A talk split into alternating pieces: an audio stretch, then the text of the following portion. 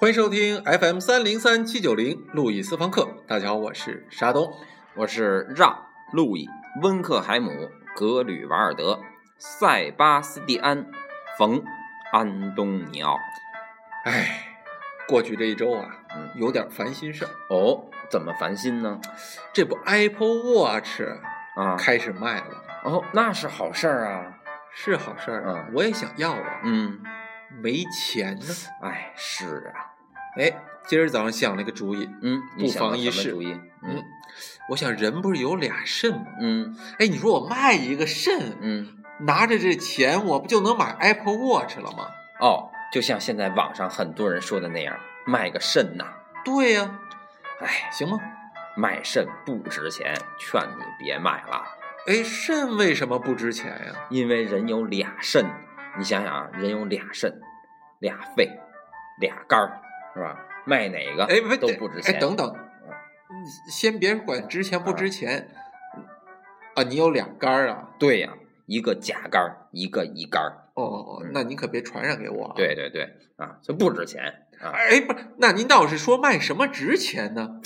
卖心呐，卖心呢？人就一个心呐，心值钱呀、不，你这叫什么主意啊？我就一个心，我卖了我不就死了吗？我还要 Apple Watch 干嘛呀？你死不了。我们今天故事中的这个主人公，他就卖了心，而且他还没有死，哦，他还实现了他的愿望。哎，嗯心卖了，人还死不了。嗯，那您赶紧跟我说说，哎，也也也也也要是真有法子，我就是哎这个我 Apple Watch 就到手了。好，哎，呃，这个故事啊，嗯，发生在古老的德意志。哦，德意志，德国，对德国，哎，我这个故事里的信息你要注意听好啊，就像听推理故事一样，因为每一个信息背后都丝丝入扣的连着这个。Apple Watch 哎，。没错，哎没错好啊。好，嗯，好，那你赶紧说。故事发生在古老的德意志的一片古老的大森林里哦，啊。这白雪公主要出场了。没错，他们都是发生在这儿的。哦啊好好，我们的主人公啊是一个伐木工人，哦，砍树的嗯，伐木工。哎，砍树的年轻人、啊是吧？他叫做彼得蒙克，哦，小彼得。没错啊。哎，这个小彼得啊，正当少年是吧？嗯，正是这个荷尔蒙啊分泌的这个旺盛期间啊。哦，发情期。对，所以你想这个时候人们最渴望的是什么呀？约炮啊。哎，对对对，啊但是他约不上啊，啊，为什么呀？因为他缺两样东西。哪两样？啊，第一个是约炮第一利器钱，嗯啊第二个是约炮第二利器色，也就是魅力。哦，魅力，没有，既没钱又没有魅力。对，所以他看上的姑娘是吧？他问了所有的姑娘：“你们喜欢我吗？”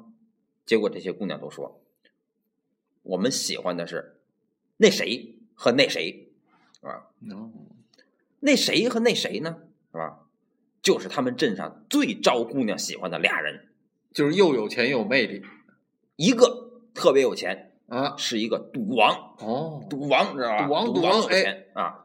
另外一个特有魅力，是一个舞王，能跳舞王舞，知道吧？哦啊，在那个时代啊，跳舞是约炮利器，哎，能跳舞，有点所以一个赌王，一个舞王，这俩人特牛逼，所以他心里就做梦，天天想着我能成为这俩人，就牛逼了，就我又能有钱又能跳舞，那就把他们俩都比下去，哎呦，是？吧？他天天就想着这事儿，啊，那后来他实现了他的梦想吗？他哪儿实现去？他上哪儿实现去？他实现不了啊，哦对吧？所以他每天都郁闷呢，是，是吧？抱着这颗郁闷的心，天天进山砍树。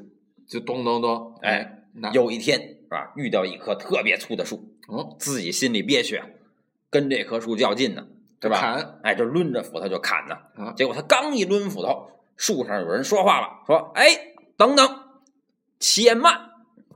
嗯哎，什么人呢？哎哎，他循声往上一看，一看，哎呦，这树上啊，坐着一精灵啊，嘿，嗯，这你说这个欧洲啊童话跟咱中国的的这些神话故事都，我觉得差不太多。啊，差不多，动不动啊出个精灵，咱们这边动不动出个土地爷，说大圣且慢。哎，对哎对对对，对那那树上的土地爷说什么了？哎，说说说说你且慢，且不要砍我，我给你姑娘是吗？哎不，这个精灵问他，啊你等会儿，你等会儿，啊你先别砍树，啊！这树咱不着急砍。哎，我问问你啊，你是不是在十月十二号的中午十一点到一点之间出生的？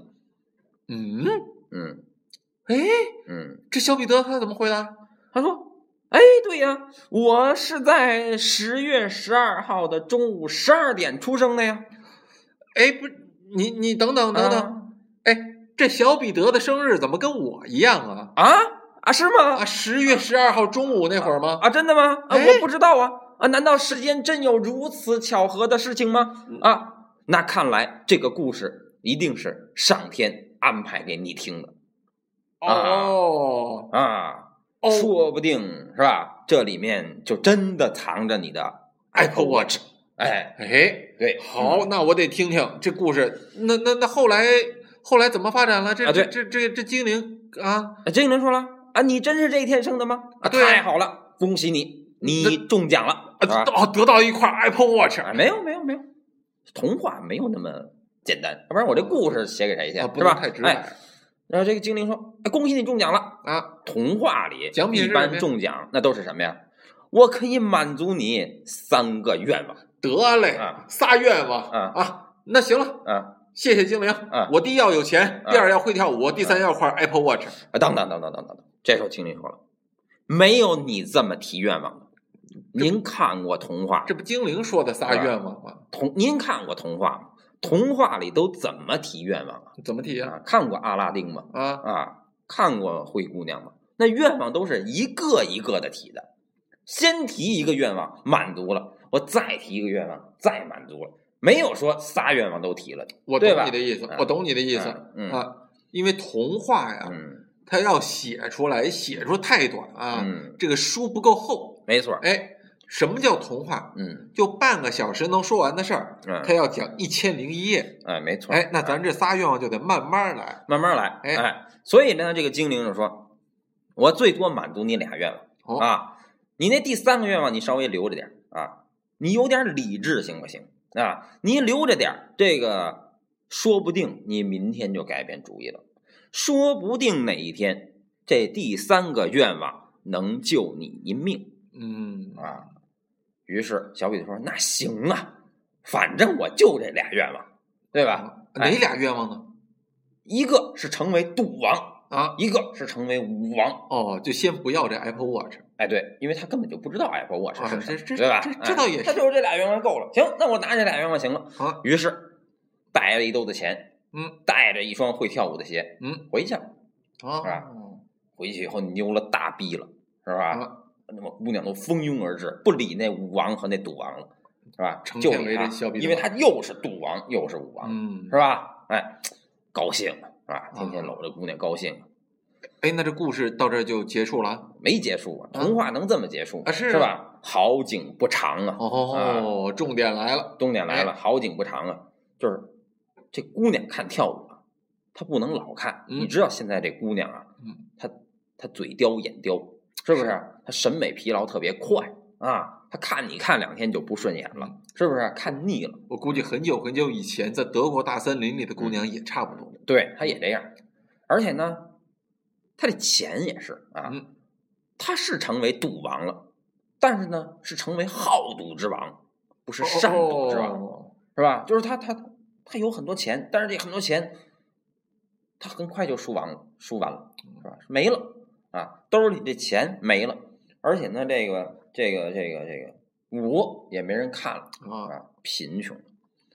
你要知道，这人呐可以穷，嗯是？吧？但是千万别富了以后再穷，那你就接受不了。那可受不了。嗯，对吧？啊，这个中国有句古话嘛，嗯，嗯叫做“由俭入奢易，嗯由奢入俭难没错没错，太痛苦了，哎，嗯太痛苦了，一天到晚啊，就比原来更郁闷了。原来啊还能去砍树，是吧？现在连砍树的心情都没有了，一天坐在那儿就发愁，啊，”。哎，那后来呢？这小彼得他怎么着了哎，就在这个时候，啊？他碰见了一个荷兰人，哦，他去了趟郑州。啊，没有荷兰人啊，从阿姆斯特丹来的荷兰人，哦，啊我还以为你说河南人啊，荷兰人，荷兰人啊荷兰人，哦啊碰上一个荷兰人，哎这河南到德意志太远了啊啊，荷兰还比较近。啊，荷兰，啊那荷兰，那这个荷兰人，他跟这个小彼得，他还出了点什么主意啊？哎改，变？这荷兰人说，哥们儿，你知道你为什么那么穷吗？啊为什么呢？啊，因为你没有理智，哎对吧？哎，这个话听着怎么那么耳熟啊？哎，对呀，小彼得心想，哎，这话怎么听那么耳熟呢？哎，对呀，这精灵就跟我这么说过呀。哦，对，土地爷说过。对呀、精灵就说我没理智啊。哎，看来我还真没理智，哦，是吧？你们说的都对。哎，那请你告诉我，我怎么才能有理智？哎，对呀，怎么才能有理智呢？这个荷兰人说：“你随我来，是吧？”于是哦他坐上了这个荷兰人的这个马车，哎，呱嗒呱嗒呱嗒，到了这个荷兰人的这个村落，哦是吧？那么荷兰人带他去了一间自己的这个酒吧，嗯，他一进这酒吧就被镇住，是吧？哦这酒吧里坐的全都是有钱人呐，而且是有钱的高冷的人呐。哎，不是你等等，你不是说带他来找理智了吗？对，哎，这些人就是理智啊。哦，这些人就是理对，这些人又有钱又高冷，他们为什么那么有钱？因为他们有理智，何以见得？是吧？哎，因为他们身边所有的器物都表现出他们自己，他们是一个非常有钱的人，嗯而且这些人看到钱，看见女人都毫不动容啊哦，这是让小彼得最羡慕的。你羡慕这样的人吗？就一天到晚一堆姑娘宗着你，但是你对这些姑娘毫不动容，嗯，是不是？因为你有理智哦啊，这时候你的钱永远不会失去的啊，所以小彼得非常羡慕。嗯啊，就希望能够像这些人一样有理智。嗯于是他就问这个荷兰人啊嗯，怎样才能像他们一样有钱又有理智呢？那这荷兰人他是怎么回答的？他说很简单呀、嗯你去摸摸他们的心。嗯啊，于是小彼得就伸手去摸了一摸，哎，嗯那么这群人呢也都很彬彬有礼，嗯，哎，就让他摸了。嗯，摸就摸吧，对反正我有理智。对，哎，一摸，我操，怎么着？冰冷的，不跳的嗯，啊，这些人死了，没死，都活着。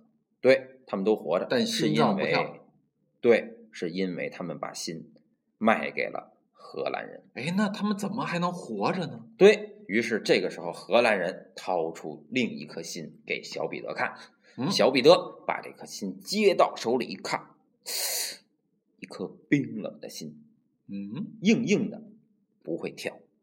那这是颗什么心呢？这是一颗石头做的心啊。那么，如果你把心卖给我，我会给你一颗石头做的心。这颗石头做的心就是你的理智，因为它不会跳动。你想想，你是怎么把钱都输没的？就是因为你跟着你的跳动的心去走。啊所以，你有了这颗心，就有了理智，也有了钱。嗯，哎，那小彼得答应这个荷兰人了吗？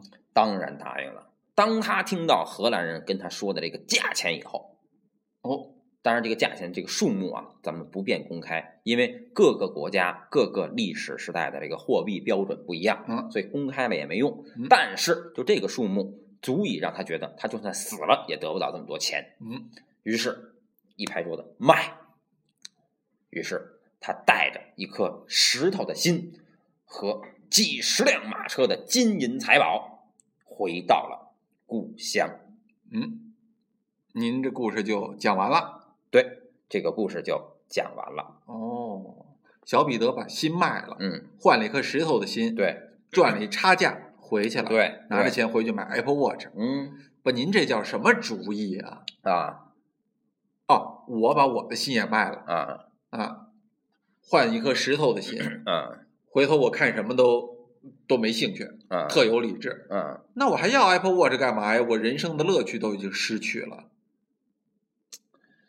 卖这个心呐，啊！并不能让你得到 Apple Apple Watch，因为我是在给你讲个故事，对吧？嗯但是能让你得到 Apple Watch 的是这个故事背后的西方文化史的基本原理。当当，哎，原来咱私房课这会儿开始了。对哎，你赶紧讲讲这有个什么基本原理啊？我还能够哎靠这个拿 Apple Watch 去。注意，所以我为什么让你像啊听侦探小说一样，要注意我说的细节呢？啊，对，注意，他把心卖给谁了？卖给荷兰人荷兰人。啊，他卖给荷兰人这个心，要想得到什么呢？得到 Apple 不得到理智理智。那哎理智是什么呢？是什么呢？荷兰人是什么？就在西方文化史的语境里，荷兰人是个什么样的人？哎，您倒是说说。那么在这儿我我就给你讲，对因为我们荷兰人的三件事儿。哦，荷兰人的三件事儿，你赶紧。对，三件事儿啊啊。荷兰人的第一件事儿嗯就是他在十七世纪的时候成为了海上马车夫，哦，对吧？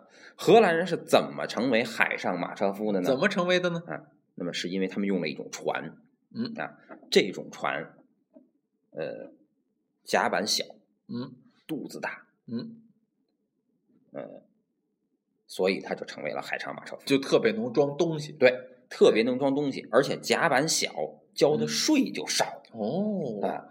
荷兰人可够精明的。对，哎聪明。但是呢，有一个问题哎，是什么呢？就是我甲板小，肚子大，我这船上没法装火炮，哦，遇见海盗了怎么办？怎么办呢？是吧？那别人就会想，这他妈不是件没有理智的事儿吗？你啊不是他妈拿生命去冒险开玩笑？对呀、但是，这恰恰说明了荷兰的人的理智之所在啊！嗯因为我遇见海盗的概率啊是嗯百分之一，嗯对吗？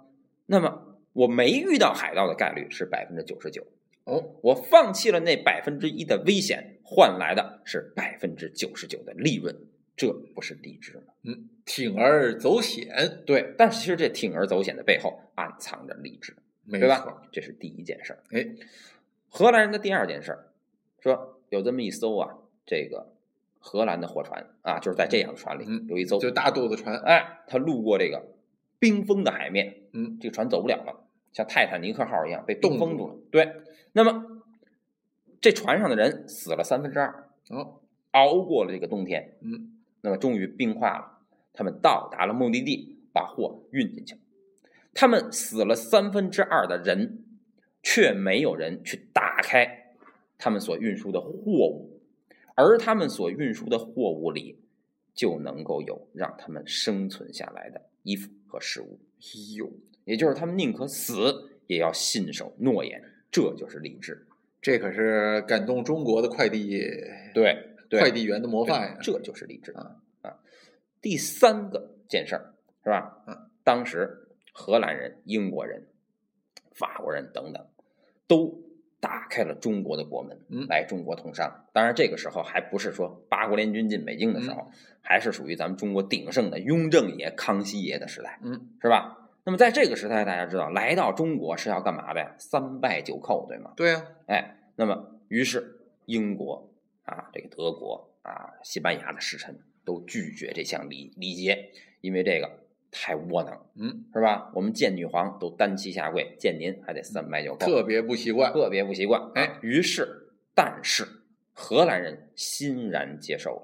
哦，就为了挣这钱，荷兰人说了，我们不能为了所谓的尊严而丧失我们应有的利益。你看，这就是理智。嗯，哎，我怎么觉得这荷兰人为了钱什么都能干呀？听话，但是你想想，对，正是因为他为了钱什么都能干，嗯但钱是什么？钱是钱是整个社会的一般等价物，对吗？也就是说，西方人所遵循、追求的理性是什么？就是这个社会的一般等价价值观，也就叫普世价值。什么叫理性？不是说你遵守我不遵守的东西，也不是我遵守你不遵守的东西，而是我们都要共同遵循的一个社会契约，嗯，对吗？这里面的我们的西方文化史的基本原理就叫做利维坦。嗯，什么是利维坦？一种强权，是一种保护每个人都不受到的生命都不受到威胁胁的大家的共同的价值观。嗯，是不是？所以你拥有了这种荷兰人的理性，你也就拥有了这种价值观。而这种价值观最大的敌人是什么？是你自己的冲动，嗯，是吧？所以我们说，为什么每个人都要揣一块表呢？大家想想，表是什么？衡量时间的东西。但如果这世界上只有你一个人的话，你需要时间吗？你不需要。你看着太阳，根据自己的感觉，想干什么干什么就行了，对吧？没错那表是干什么？就是我们共同约定，我们几点要干什么。这时候我们俩对对表，表是我们两个共同的一般等价物。嗯，它是一个衡量价值的准则，对吗？所以要有表。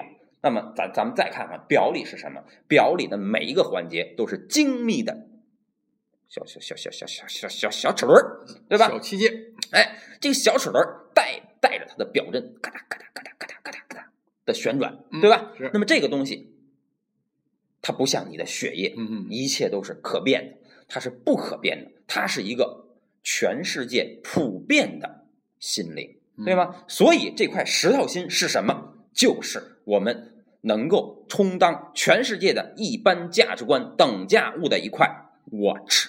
嗯，哎，你看，嗯我要么说我就爱听陆毅老师讲课，嗯。陆毅老师他能把钱，嗯。把挣钱，嗯。都能讲的这么有逼格。嗯，对，嗯现在最关键的就是我得卖掉心，得到这颗石头样的心，对，我就能够得到我的 Apple Watch 了慢。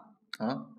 得到这颗石头的心，你只能得到 watch，嗯，但你得不到 apple。